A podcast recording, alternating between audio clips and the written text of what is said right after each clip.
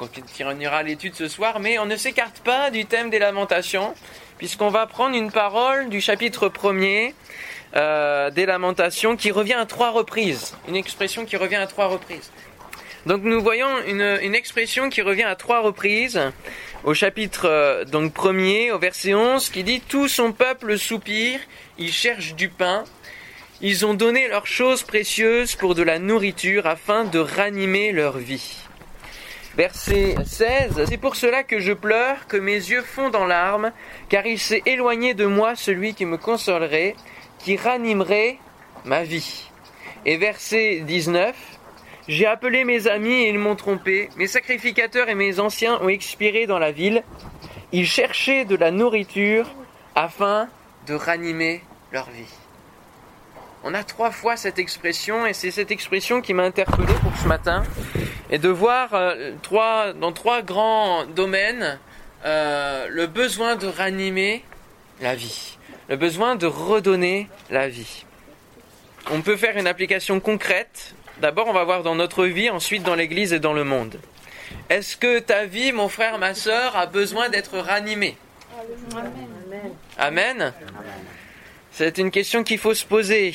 Ils ont donné leurs choses précieuses afin de ranimer leur vie. Parfois, euh, on est tellement dans la famine qu'on doit donner des choses précieuses. Hein. et ici, ils, ils, ont été tellement dans l'accablement, ils avaient tellement besoin de nourriture physique qu'ils ont tout donné pour avoir quelques grains de blé, pour avoir quelques farines, pour avoir quelques nourritures. Quelle est la force de ta conviction et de ta foi en Dieu mon frère, ma soeur, es-tu prêt à tout rejeter si tu te trouves dans le besoin? C'est souvent au moment de l'épreuve où beaucoup de chrétiens vont dire Bon, bah, puisque c'est comme ça, eh ben, j'abandonne. Et puis je reviens à ma vie d'avant parce que ma vie d'avant, bah, c'était quand même mieux. Euh, j'avais l'abondance, j'avais finalement, j'étais bien mieux, j'étais libre de faire ce que je voulais. Et là, je commence dans ma vie chrétienne et puis euh, je me retrouve avec des épreuves. Finalement, euh, ce qu'on m'a prêché, est-ce que c'était vraiment la réalité? Parce que souvent, c'est vrai que les leaders, et les, pasteurs prêchent en disant venez au Seigneur et vous serez bénis. Ce qui est vrai. Parce que la bénédiction et la première des bénédictions, c'est le salut de Dieu. Amen. Amen. Mais ça ne nous épargne pas des épreuves. On reste dans ce monde et on a quand même des épreuves. Mais la différence qu'on a avec ceux qui ne connaissent pas le Seigneur, c'est que les épreuves, on peut non seulement les traverser, mais aussi les surmonter avec le Seigneur. Amen. Et on ne les subit pas, les épreuves. On les traverse. Comme dans la vallée de l'ombre de la mort. Nous traversons la vallée. Il nous arrive qu'on passe et que l'ombre de la mort soit là, mais ce n'est que l'ombre. Ce n'est que l'ombre. Il ne faut pas craindre, parce que le Seigneur est avec nous, ce bon berger est avec nous. Alléluia. Alors, euh, Matthieu euh, chapitre 7 verset 6, Jésus nous invite à ne pas donner les choses précieuses que nous recevons de la part de Dieu. Il ne faut pas tout rejeter lorsque nous avons des épreuves, ne pas dire bon finalement je laisse tout tomber, non. Mais Jésus dira, et c'est ce qu'on a vu finalement, on revient aussi au sermon sur la montagne, vous voyez comme quoi euh, c'est vraiment la thématique du moment, ne donnez pas les choses saintes aux chiens et ne donnez pas vos perles devant les pourceaux, de peur qu'ils ne les foulent aux pieds ne se retourne et ne vous déchire. Faut prendre garde parce que même des petits chiens comme ça, ça peut nous déchirer une partie du mollet, hein Eh oui, quand ça peut déployer sa force. Qu'est-ce que veut dire Jésus au travers de cela?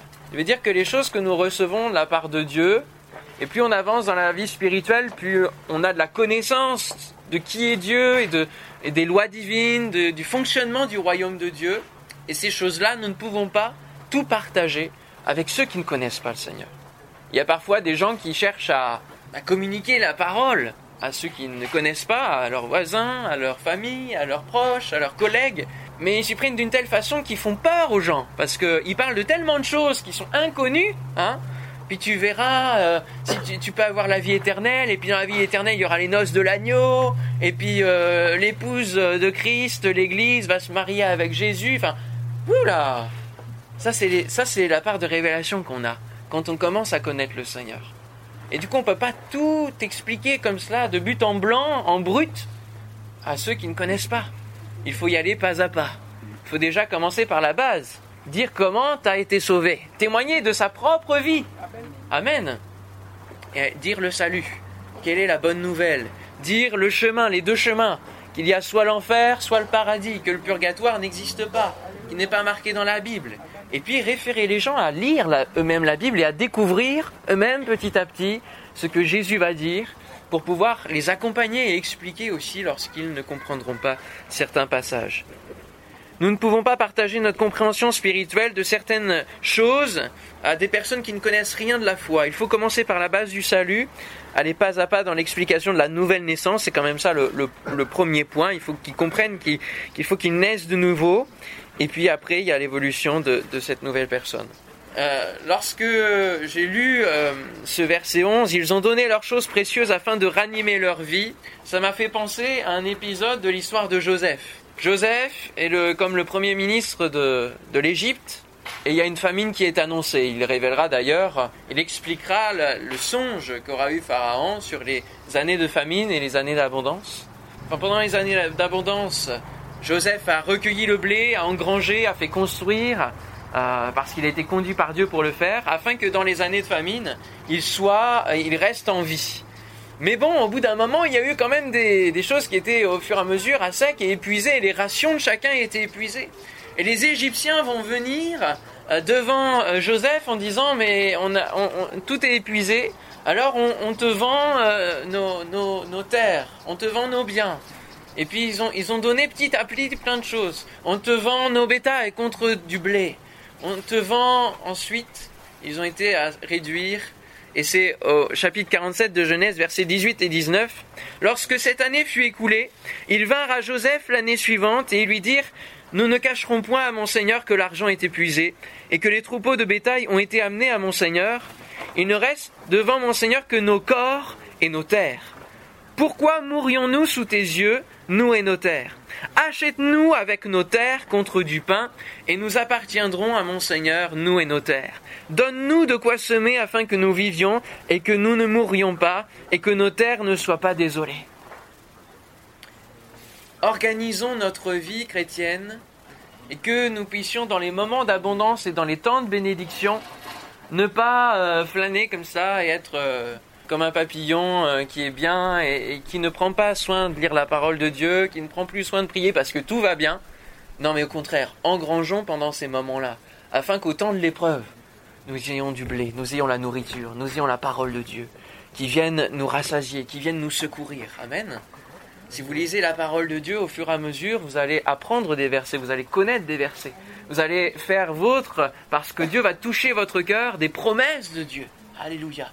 Et pendant les moments d'épreuve, vous n'aurez pas la parole de Dieu euh, physique dans vos mains. Vous pourrez crier en prononçant les promesses de la parole de Dieu. Amen. Que dans les moments de famine spirituelle, d'épreuve spirituelle dans vos vies, vous puissiez vous ressourcer et ne pas être obligé de, vendre finalement votre personne, vos terres, tout ce qui vous appartient, tout votre, votre héritage spirituel seulement pour quelques graines. Ne renions jamais le Christ pour quelque raison que ce soit, frères et sœurs. C'est pour ça que je posais la question de la force de vos convictions. Parce que de la force de vos convictions dépend le fait si vous reniez Christ facilement ou pas. Qu'est-ce qui fonde votre foi? En quoi croyez-vous? On parlait hier euh, des Huguenots hein, qui se réunissaient dans les forêts parce qu'ils se cachaient. Ils se cachaient pour euh, entendre la parole de Dieu et c'était une forme de résistance. Ça, c'est une période de famine. Période de famine. Et de la même manière, résistons aux pressions du monde. Et nous aurons d'autres sortes de persécutions, d'autres sortes de famines, comme euh, par exemple la marque de la bête, ça nous est annoncé. Et ça, vient. La marque de la bête qui nous imposera des choses contraires à la loi divine. Et il faut veiller à rester dans le cadre de la parole de Dieu, afin de ne pas être euh, berné par ceux qui pourraient nous imposer justement la marque de la bête.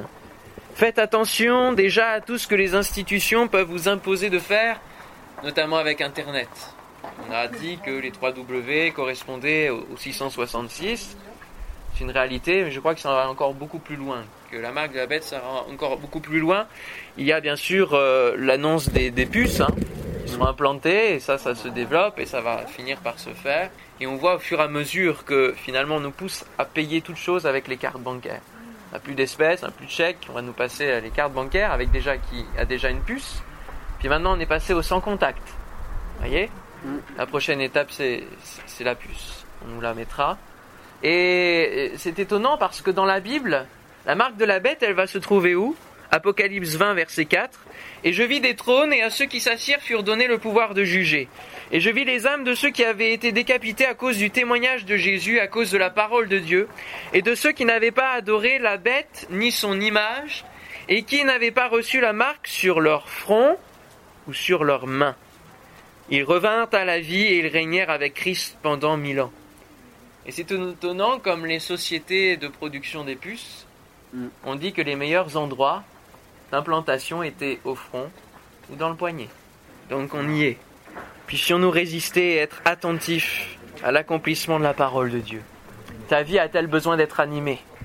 Peut-être n'es-tu pas conscient de ces choses? Peut-être ne lis-tu pas encore assez la parole de Dieu, l'Apocalypse. Il faut demander, il faut aller voir ton pasteur, il faut demander qu'est-ce que ça veut dire. Qu'est-ce que dans l'Apocalypse il est dit là Qu'est-ce que c'est la marque de la bête Qu'est-ce que c'est Dans quel ordre ça va se passer? Renseignez-vous, frères et sœurs. Mm. Lisez des, des commentaires de la parole de Dieu. Soyons conscients. Et peut-être que c'est une réalité pour votre vie, mais peut-être c'est une réalité pour l'Église. L'Église a-t-elle besoin d'être animée? Eh oui, Lamentation 1.16, c'est pour cela que je pleure, que mes yeux fondent en larmes, car il s'est éloigné de moi celui qui me consolerait, celui qui ranimerait ma vie. Et souvent l'Église part euh, assez loin du Seigneur.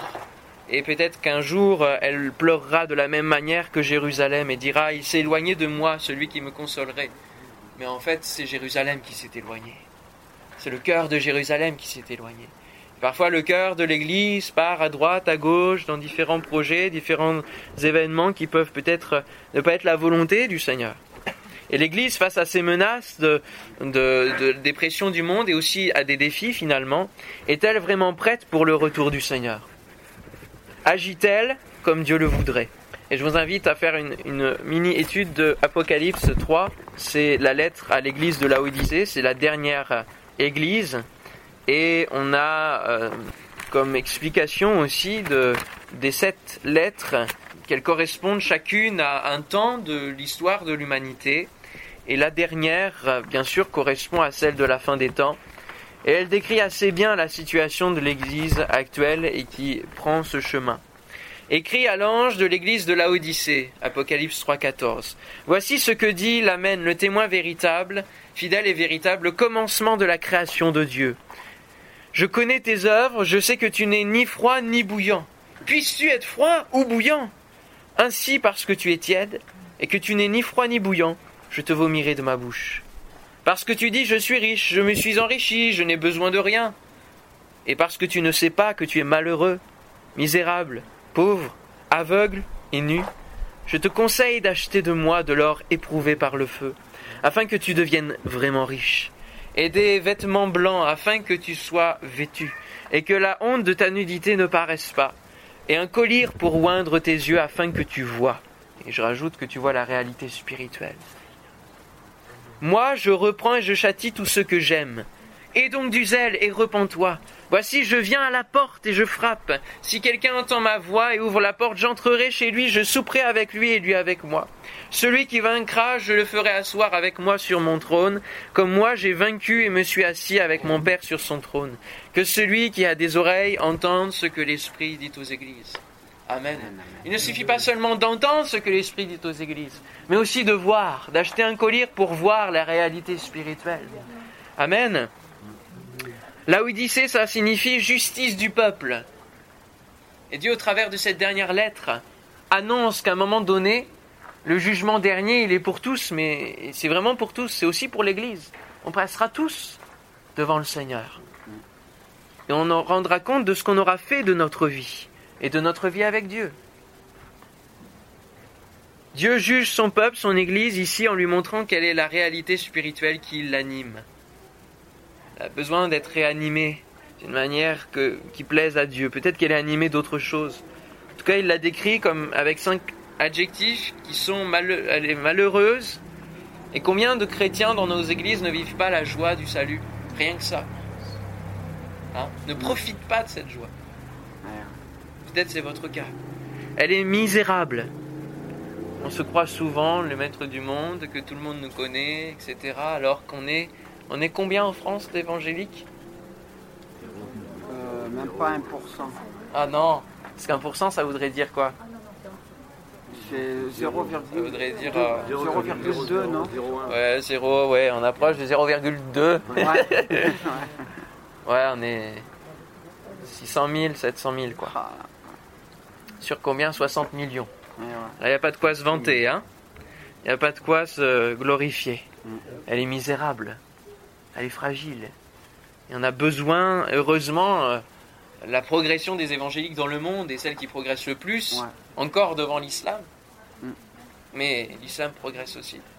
Que nous puissions continuer à remporter le défi de semer la parole de Dieu. Elle est pauvre, pauvre spirituellement. Elle ne cherche pas euh, auprès du Seigneur les éléments spirituels dont elle a besoin. Les dons spirituels se font plus rares, la soif de la parole de Dieu diminue. C'est important que nous puissions relever aussi le défi et je bénis le Seigneur de ce que vous soyez là et de ce que si vous êtes venus, c'est aussi pour la parole de Dieu et c'est surtout Amen, pour la parole de Dieu. Amen. C'est ça la- première des choses. On vient en vacances, c'est vrai, mais on vient pour euh, recharger les batteries et le Seigneur, il n'est pas en vacances. Amen. Et notre vie spirituelle, on ne peut pas la mettre en vacances. Sinon, ça veut dire qu'on n'a rien compris à la fois. Hein. Elle est aveugle. Elle est aveuglée, en fait, par tous les joujoux que le diable lui propose. Et les chrétiens vivent comme si Jésus revenait dans mille ans. Hein Je prêche pour moi aussi. Hein. Des fois, je me dis, ah oui, on va faire ceci, on va faire cela. Dieu voulant, hein. Ah, si le Seigneur n'est pas revenu. Hein Parce que ça approche, ça approche. On est beaucoup plus près chaque jour. Elle est nue, elle est démunie, elle est vulnérable. Et son, son corps est montré au monde et cela fait d'elle une honte. C'est une honte. Et euh, elle donne un mauvais témoignage. Souvent, on- par nos agissements ou par nos, nos débordements, vous savez, des fois, euh, il y a de nombreux reportages qui ont été faits sur les évangéliques et qui n'étaient pas forcément euh, gratifiants pour les évangéliques, n'est-ce pas? Tout simplement parce que euh, l'Église montre un visage euh, déformé, qui n'est même pas uni. C'est important qu'on puisse être unis. Amen. Amen. oui. Alors je dis pas que c'est un constat pour toutes les églises, hein, mais faisons attention à ce que Jésus nous dit. Peut-être des églises locales qui fonctionnent très bien et gloire à Dieu et que, que Dieu continue à les protéger, à les guider. Mais regardons et assumons nos carences spirituelles pour pouvoir aspirer à un changement. Un changement et être les acteurs d'une église qui se développe, une église qui atteint les générations, une église qui sème et qui récolte. Amen. Est-ce que vous semez encore la parole de Dieu ou est-ce que vous êtes découragé? Être les acteurs d'une église qui se multiplie parce que Dieu met sa bonne main. Puis Jésus est le Jésus qui fait des reproches, mais il est aussi un Jésus qui relève, et ça fait encore partie de la parole prophétique. hein. Moi je reprends, je châtie tous ceux que j'aime. S'il nous reprend, s'il nous met devant, face à nos réalités spirituelles, s'il nous met face à nos carences, c'est parce qu'il nous aime. Amen. Amen, amen. Il ne veut pas nous laisser nous fourvoyer. Il ne veut pas nous laisser aveugler. Il veut nous donner un collier, il veut nous re- redonner la vue. Et nous remettre sur nos bases, réveiller notre conscience, afin de marcher dans les bornes anciennes, afin de revenir dans la voie qu'il a créée, qu'il a ouverte vers la vie éternelle. Alléluia. Dernier point, le monde a-t-il besoin d'être ranimé? Eh bien, je dirais non. Il a besoin d'être animé, pas réanimé. Parce qu'il n'a pas connu le, le- Seigneur. Il ne connaît pas le Seigneur. Il a besoin d'être animé. Il cherchait de la nourriture afin de ranimer leur vie. Non, le monde n'a pas besoin d'être ranimé parce qu'il est mort. Il a besoin d'être animé tout simplement. Il ne connaît pas la vie de Dieu et Dieu, euh, pour cela, a besoin d'hommes et de femmes qui vont proclamer la vie. Alléluia. Qui vont proclamer la vie. Et il y a un passage dans Ézéchiel, qui est juste après les lamentations, Ézéchiel chapitre 36, où Ézéchiel va avoir une vision et va proclamer de la part de Dieu. Chapitre 36, ça revient à ce que je vous ai partagé hier, verset 26. Je vous donnerai un cœur nouveau et je mettrai en vous un esprit nouveau. J'ôterai de votre corps le cœur de pierre et je vous donnerai un cœur de chair. Je mettrai mon esprit en vous et je ferai que vous suiviez mes ordonnances et que vous observiez et pratiquiez mes lois. J'appellerai le blé et je le multiplierai, verset 29. Je ne vous enverrai plus la famine. Alléluia. Et puis au chapitre 37, la main de l'Éternel fut sur moi et l'Éternel me transporta en esprit et me déposa dans le milieu d'une vallée remplie d'ossements. Là où il y a la famine, là où il y a la mort. Il me fit passer auprès d'eux, tout autour, et voici, il était, ils étaient forts, nombreux, à la surface de la vallée, et ils étaient complètement secs. Il me dit, Fils de l'homme, ces os pourront-ils revivre? Et c'est la question que Dieu nous pose. Est-ce que ce monde peut-il revivre? Est-ce que tes voisins peuvent-ils se tourner vers Dieu? Est-ce que ta famille peut se tourner vers le Seigneur? Est-ce que tes collègues peuvent rencontrer Jésus? Est-ce qu'ils peuvent vivre la même chose que toi? Je répondis, Seigneur éternel, tu le sais. Voyez, lui-même, il est...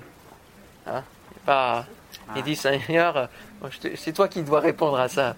Moi, je, tu le sais, hein, comme, comme Pierre, hein, devant Jésus. Est-ce que tu m'aimes, Seigneur? Tu sais toutes choses. Tu sais que je t'aime. Il me dit, verset 4, prophétise sur ces eaux et dis-leur, ossements desséchés, écoutez la parole de l'Éternel. Ainsi parle le Seigneur l'Éternel à ces eaux. Voici, je vais faire entrer en vous un esprit et vous vivrez. Je vous donnerai des nerfs, je ferai croître sur vous de la chair, je vous couvrirai de peau, je mettrai en vous un esprit et vous vivrez. Et vous saurez que je suis l'Éternel. Je prophétisais selon l'ordre que j'avais reçu, et comme je prophétisais, il y eut un bruit. Et voici, il se fit un mouvement, et les os s'approchèrent les uns des autres. Je regardai, voici, il leur vint des nerfs, la chair crue et la peau les couvrit par-dessus, mais il n'y avait point en eux d'esprit. Il n'y avait point en eux d'esprit. Il me dit, prophétise et parle à l'esprit. Prophétise, fils de l'homme, et dis à l'esprit, ainsi parle le Seigneur, l'éternel, esprit, viens des quatre vents, souffle sur ces morts et qu'ils revivent. Je prophétisai selon l'ordre qu'il m'avait donné, et l'esprit entra en eux et ils reprirent vie, et ils se tinrent sur leurs pieds. C'était une armée nombreuse, très nombreuse. Alléluia. Gloire à Dieu. Il me dit, fils de l'homme, ces eaux, c'est toute la maison d'Israël. Voici, ils disent, nos eaux sont desséchées, notre espérance est détruite, nous sommes perdus. Prophétise donc et dis-leur, ainsi parle le Seigneur l'Éternel, voici j'ouvrirai vos sépulcres, je vous ferai sortir de vos sépulcres, ô mon peuple, et je vous ramènerai dans le pays d'Israël, et vous saurez que je suis l'Éternel lorsque j'ouvrirai vos sépulcres et que je vous ferai sortir de vos sépulcres, ô mon peuple. Je mettrai mon esprit en vous et vous vivrez, je vous rétablirai dans votre pays et vous saurez que moi l'Éternel j'ai parlé et agi, dit l'Éternel. Alors bien sûr ça concerne le peuple d'Israël, hein, qui rentre dans son pays et Dieu continue cette œuvre. Il met son esprit et il réveille le cœur des Juifs. Alléluia. Il leur fait rencontrer le Seigneur. Mais nous-mêmes, nous avons besoin de proclamer, d'ouvrir notre bouche, et que dans notre vie de prière, dans votre vie de prière, vous puissiez proclamer sur les vôtres la bénédiction de Dieu, le salut de Dieu. Alléluia. Proclamer la vie sur eux, proclamer le salut de Dieu, proclamer la puissance de l'Esprit, parler à haute voix et proclamer des paroles de foi inspiré des promesses de la parole de Dieu. Alléluia. On a besoin dans notre vie de prière de le faire. Ouvrir notre bouche et proclamer. Ils cherchent la nourriture. Ils cherchent le Seigneur, mais ils ne le savent pas. Ils cherchent le bonheur à tout prix, mais ils ne savent pas où il est. À vous de leur apporter, comme lors de la multiplication des pains, où Jésus va dire à ses disciples, donnez-leur vous-même à manger. C'est notre responsabilité, frères et sœurs, que de partager la parole de Dieu, que d'indiquer où est le chemin où se trouve la vraie nourriture, celle qui vient rassasier l'âme. Alléluia. Et nous pouvons rétorquer comme les disciples, mais nous n'avons que cinq pains et deux poissons. Nous n'avons rien. On peut dire, mais Seigneur, face à ces 60 millions de Français, on n'est rien. On est trop peu nombreux, on n'y arrivera jamais. C'est pas possible. Nous ne sommes pas assez nombreux comparés à la foule immense qu'il faut atteindre. Mais rappelons-nous que quelques disciples ont suffi pour bouleverser le monde méditerranéen et au-delà.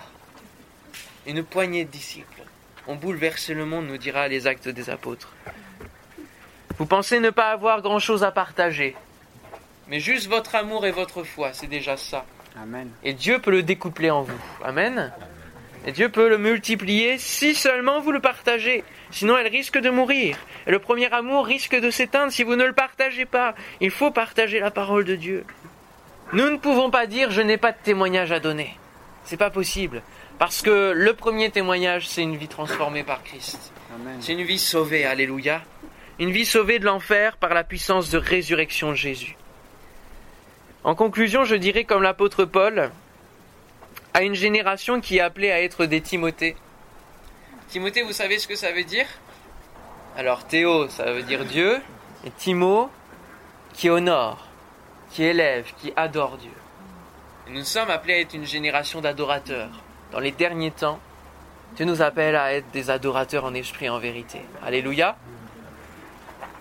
Des enfants qui honorent leur Père, il va dire dans 2 Timothée 1, 6 et 7, C'est pourquoi je t'exhorte à ranimer le don de Dieu, que tu as reçu par l'imposition de mes mains.